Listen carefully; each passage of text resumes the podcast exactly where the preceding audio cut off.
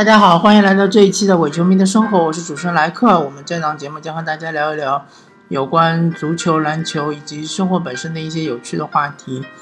呃，我们先从呃上周末结束的欧冠呃决赛开始聊起。那么整个欧洲足球的这个呃足球季终于是呃拉上了帷幕。最后一场重磅大战是欧冠联赛的决赛，是皇家马德里对尤文图斯。那么从这场比赛的比分来看，好像貌似皇马是完虐尤文图斯。嗯，由于由于种种原因，我其实并没有熬夜去看这场比赛的决赛，所以对于一些细节，呃，也没有什么太多的可以评论的。那么从赛后的一些评论，还有一些文字，还有一些集锦来看呢，呃，个人判断，呃，也许尤文图斯啊，他的主教练阿列格尼还是考虑到尤文图斯他本身的这个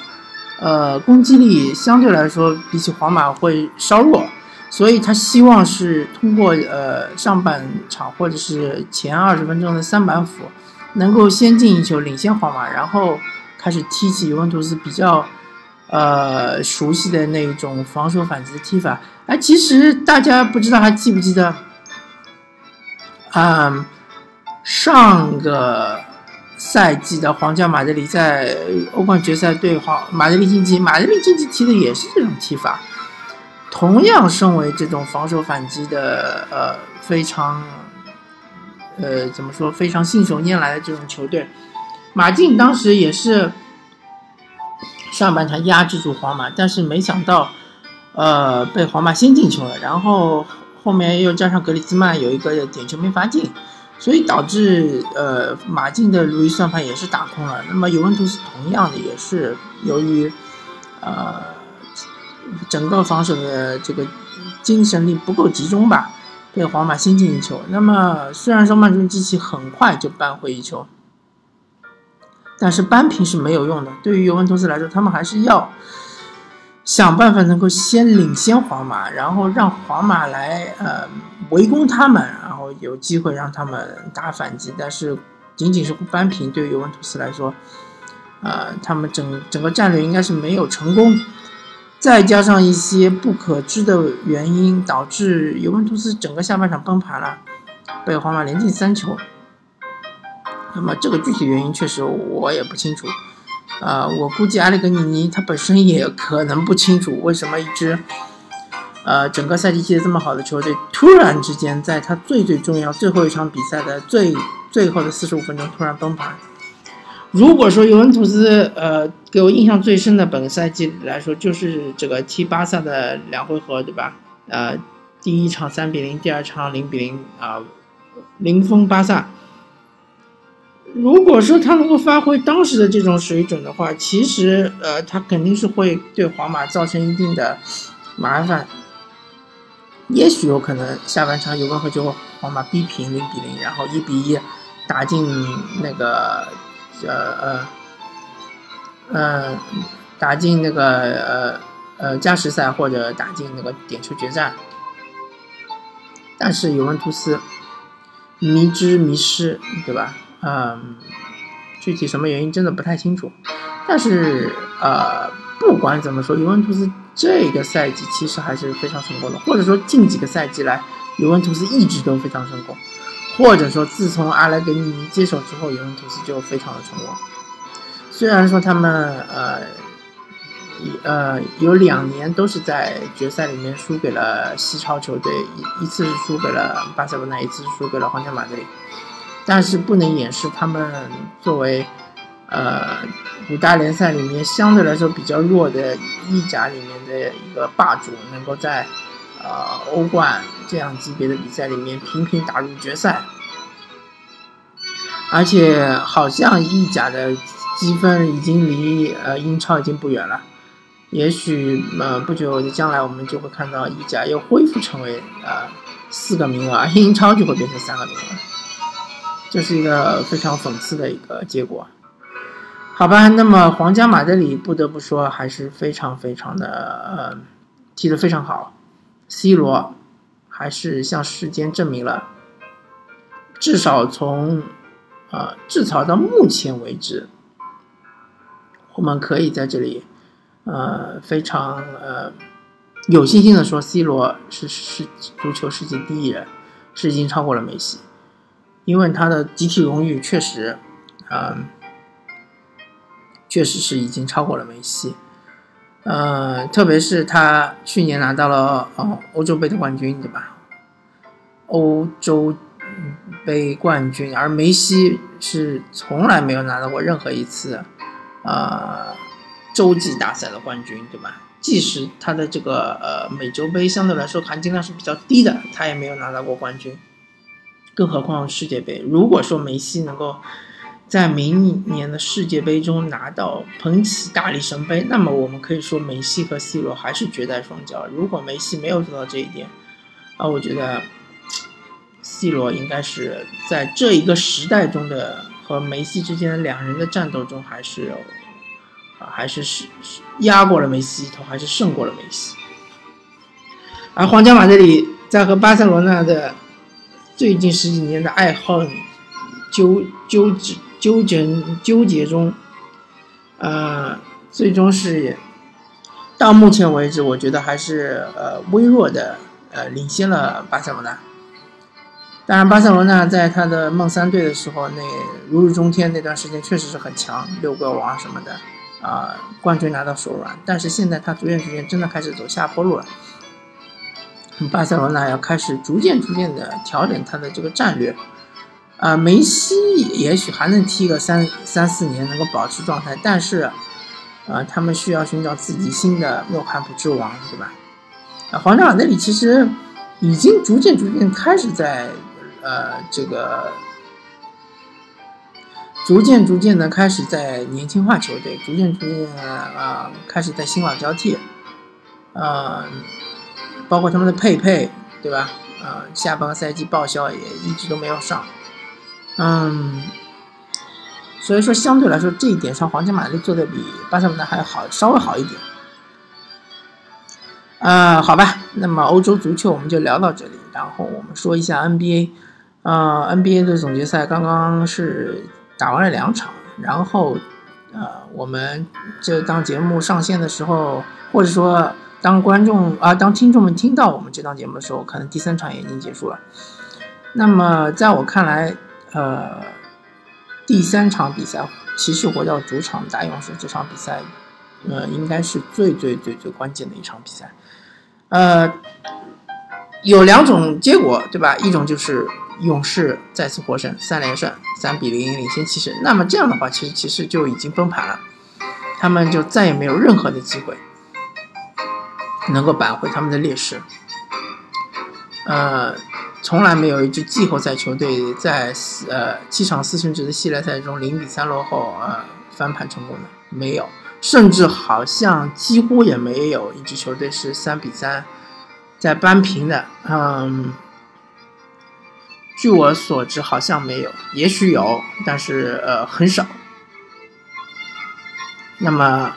骑士可以说是背水一战。那么。呃，我个人并不认为骑士已经死透了，或者说骑士已经一点机会都没有。呃，至少从第二场比赛来看呢，其实上半场打的还是不错的。呃，下半场出现这种情况呢一方面来说，呃，对于欧文的这个低迷是有关系的，和欧文的低迷确实呃是有一定的关系。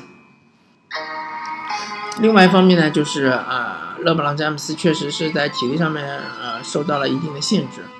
那么，嗯，怎么说呢？呃，上场比赛其实乐福乐福是发挥了非常不错的，特别是上半场。所以说，怎么样充分的利用乐福这一点，对吧？呃，对勇士的内线造成一定的杀伤。呃，另外就是说欧文这一点要打开，还有就是说骑士的三分系三分群不知道出了什么问题，突然消失。嗯。当然，他们的三分很多球，呃，有一些是勉强出手，有点像是火箭队经常在常规赛做的事情，拿到球一看前面有个人，还是要扔，啊，这当然会影响他们三分命中率。但是，呃，他们确实需要找回他们的三分手感，因为嗯，他们往往是在就是交替领先或者是呃咬分的阶段，突然就是呃哑火了，然后就被勇士一波流带走。还有一点就是说，他们不是不能防骑士队，我觉得他不是不能防，而是就是注意力无法集中四十八小时啊四四十八分钟。那么如果在这种情况下呢，其实呃也不需要注意力完全集中四十八分钟，对吧？你可以在呃某些特定的情况下，比如说勇士换换替补的情况下，这种时候你就突然一波防住他，然后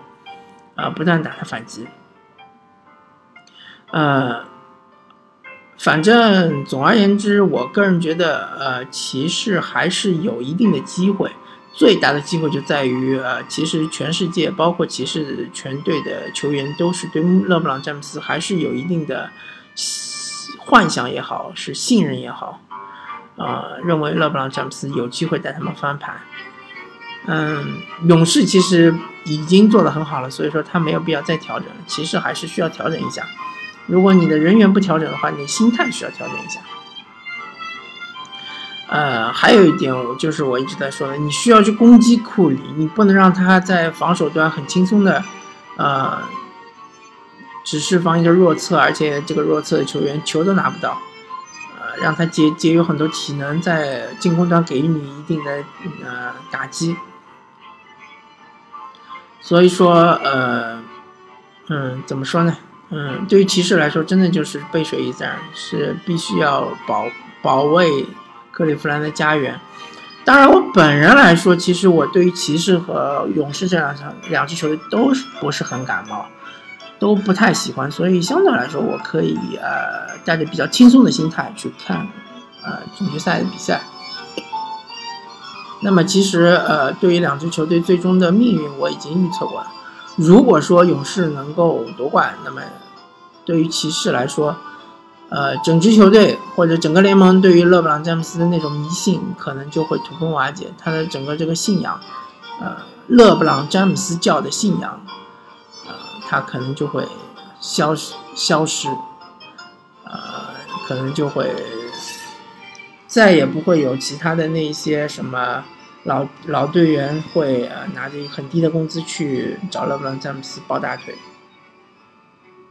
那么。呃，之后的欧文的续约啊，包括勒夫的续约啊，都会出现一定的问题。呃，如果说骑士能够夺冠，呃，逆转翻盘勇士的话，那么凯文杜兰特他的信念就会动摇，他就会呃再次怀疑自己是否呃真的就是做了一个正确的决定。那么之后他的续约就会出现一定的问题。这两件事情，就是这两种情况出现，对于整个联盟的这个之后的大局的这个趋势都是非常非常的影响，非常非常的重大。呃，所以呃，大家拭目以待吧，大家看一看吧。呃，好吧，那么这期的我球迷生活，我们讨论了最热门的两个话题，一个就是 NBA 总决赛，一个就是欧冠决赛啊。那么。呃，我们就此道别，我们下期再见。感谢大家收听这期的《我球迷的生活》，我是主持人莱克，我们下期再见，拜拜。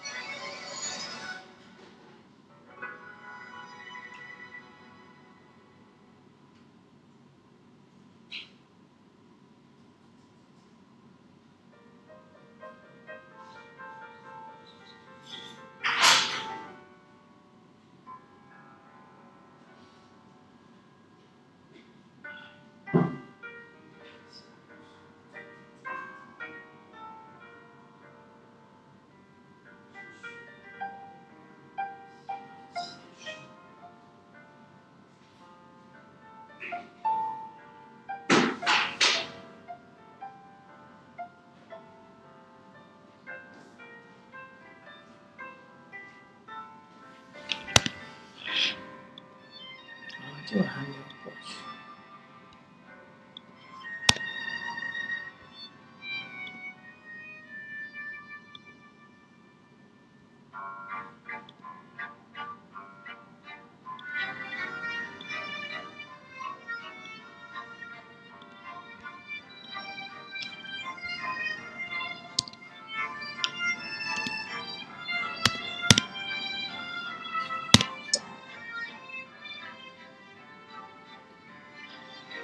size. Hmm?